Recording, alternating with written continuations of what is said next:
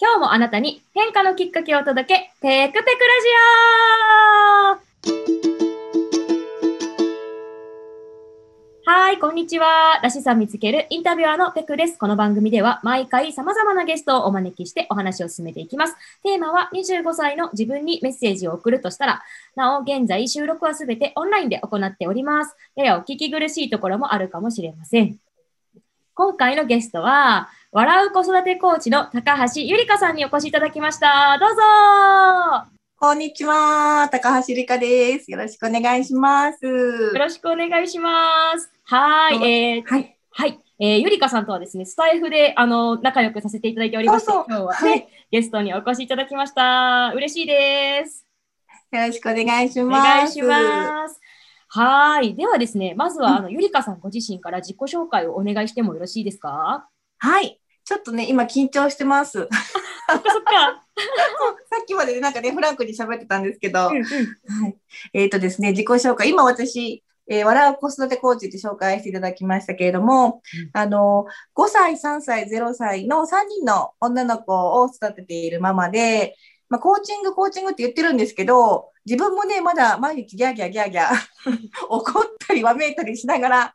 の、学んだことは何だったんだって言われるぐらいね、あの、日々勉強ですね。なんか学びながら子供と一緒に成長しているというような、まあ、賑やかな毎日を過ごしている私でございます。よろしくお願いします。よろしくお願いします。ね、ゆりかさんの様子を結構、うん、あの、ラジオで毎日聞かせていただいてるんですけど、ね、ともにお子さんと一緒に、はい、お子さんが泣いてる時にこうライブされたりとかすると、あ、お母さんなんだなっていうのがね、すごく感じられたりしております。今日お話伺えるのいろいろ楽しみにしてます。はい。じゃあ、ゆりかさん、早速、ちょっとメインテーマについて伺っていきたいんですけど、まあ、このラジオですね、はい、25歳の自分にメッセージを送るとしたらっていうテーマであのお届けしているんですけど、ゆりかさんって25歳の時ってどんなことされてたんですかね、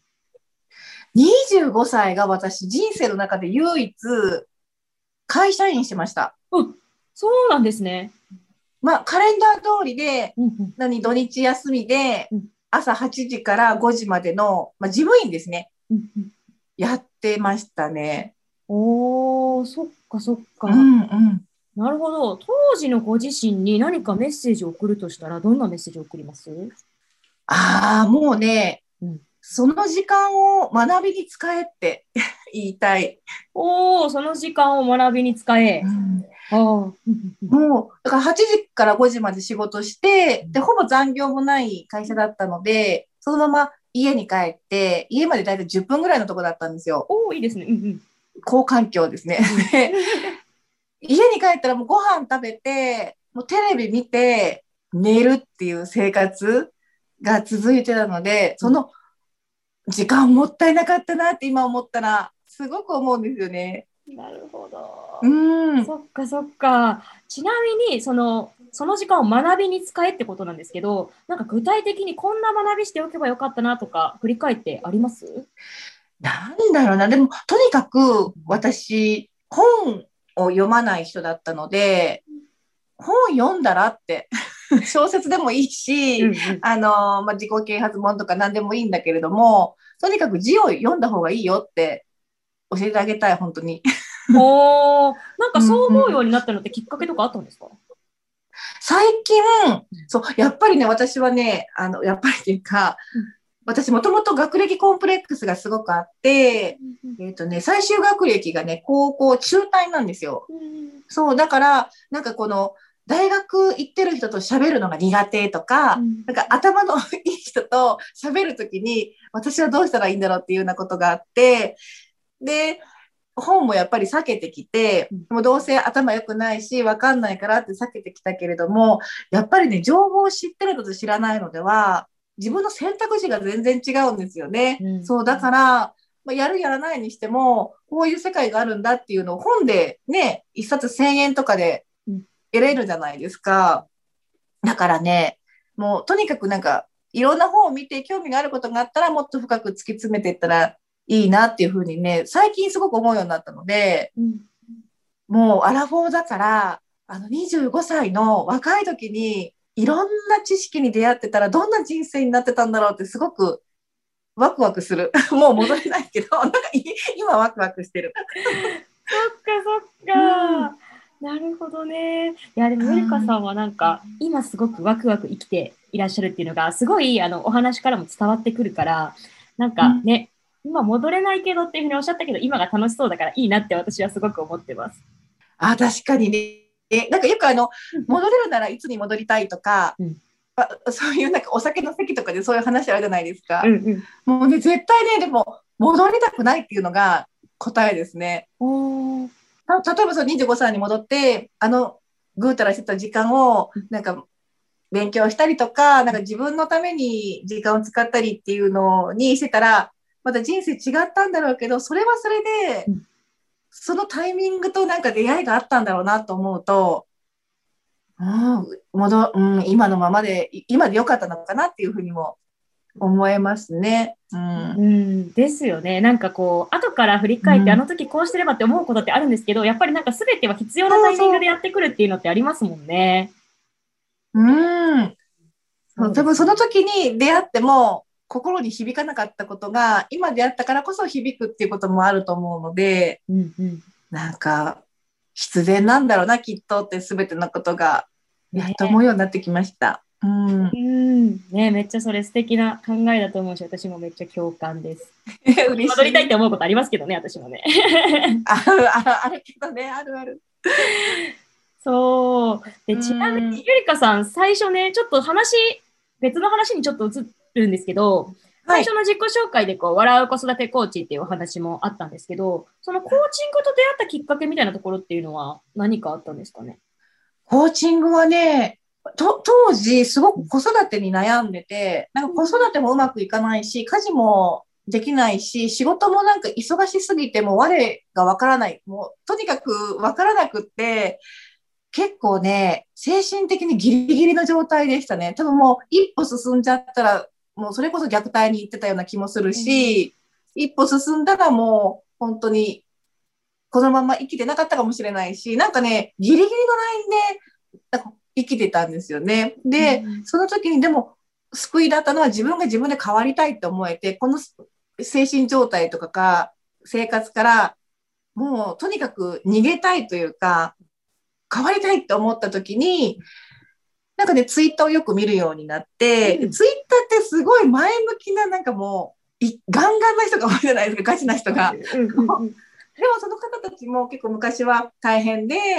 あのね、努力されてきた方が多いから、そういうの見てて、元気づけられて、で、見てるうちにコーチングをやってる人を見つけて、あ、コーチングって何だろう？あこあ、こんなのがあるんだ。で、いや、ちょっと一回受けてみようっていう流れで受けてみて、で、その後、あ自分も学びたいと思って、で、学んで、ちょっと変わってったんですよね。楽になってった自分が。ああ、そういうあれだったんですね。そうそうんなんです、そうなんです。だから、コーチングはもうちょっと早く出会いたかったなっていうのはありますね。なんか、うんもうちょっと早くに救われてた気がすると思っうて。んうん。そっかそっかあ。ちなみに出会ったのはい今からどれくらい前なんですか？最近なのよ、まだあれはね、2年ぐらい前だと思う。か。うなるん。ほどね。だから結構、だから短期間で自分の気持ちが、こう、過去にずっと縛られて縛られてたのが、もう今も見れるようになったし、未来も見れるようになったからう、んうん本当に良かった、出会えて。ああ。うん。そっかそっか。なんかこう日々の発信からゆりかさんが結構こうご自身が苦労されたからこそこう一緒にこう悩んでいる方がいたらその力になりたいみたいなところがすごく伝わってくるんですけどなんかその辺にかける思いっていうのもやっぱりそのコーチングを通して自分が救われた経験があってっていう感じなんですかね？そう、うん、そそうですね。なんか自分も救われたし、で、そのコーチングで自分、うんそう、いろんな学びがあって救われたし、あとやっぱり人に、そのコーチングしてもらった方とか、なんかその専門の方に、の言葉ですごい救われたんですよね。あもうなんか大丈夫だよとか、十分頑張ってるとか言ってもらえて、えー、私って頑張ってたんだみたいな。大丈夫なんだと思えてすっごい救われたからやっぱり人の言葉ねってすごい大きな力があるなっていうふうに思ってうん。私はそんな言葉がかけられるとはわからないけれどもでも何か、まあ、私のそのポンコツな ところとかダメだったところが人のなんか勇気になったりとか、あ、こんな人おるんやとか、うん。まあこまあ、この人こんなんやから私まだ大丈夫やみたいな、うん。そういうふうに使ってもらえたら嬉しいなと思って日々配信してます。なるほど。うんそっか。いや、そんなね、ゆりかさんらしさが伝わってくる、ね、配信だなっていつも思いながら聞いていて。あおそしてですね、あっという間にちょっと10分経ってしまったので、ゆりかさん、ちょっと今後の夢と、あとその配信にかける思いも含めて、あの、思いっきり語っていただいても良いでしょうか？はい。はい。もう今後はもう自分のテーマとして、うん。ママが自分の人生を楽しく生きてほしいっていうのがあるので、自分の人生楽しく生きれるママが増えてほしいなっていう思いで配信をしていくのと、まあ、あとセミナーとかね、ちょっとやっていったり、個人的にごご相談を受けたりとかっていうのをやっていきたいなと思います。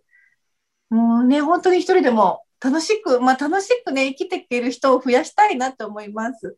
うん、そうですよね。ぜひぜひ、あの、ゆりかさんのね、スタイフのリンクを、あの、この番組の概要欄のところに貼っておくので、皆さんあぜひ聞かれてみてください。すごい多分子育てのヒントも満載だし、子育てされていない方もね、あの、私朝の1分実践がすごく好きっていつもお伝えしてるんですけど、ね、あれは全然その子育てしてない方でもすごくあの参考になったりとか気づきがあったりするので、ぜひ聞いていただけると嬉しいです。